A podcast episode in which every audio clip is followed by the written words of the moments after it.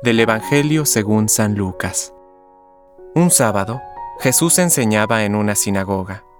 Había allí una mujer poseída de un espíritu, que la tenía enferma desde hacía 18 años.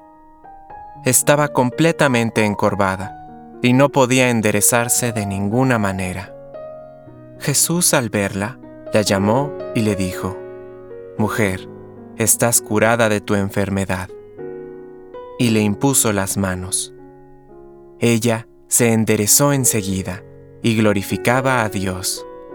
Pero el jefe de la sinagoga, indignado porque Jesús había curado en sábado, dijo a la multitud, Los días de trabajo son seis, vengan durante esos días para hacerse curar, y no el sábado.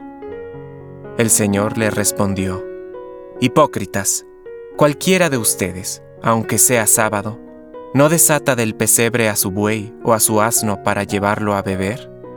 Y esta hija de Abraham, a la que Satanás tuvo aprisionada durante dieciocho años, ¿no podía ser librada de sus cadenas el día sábado?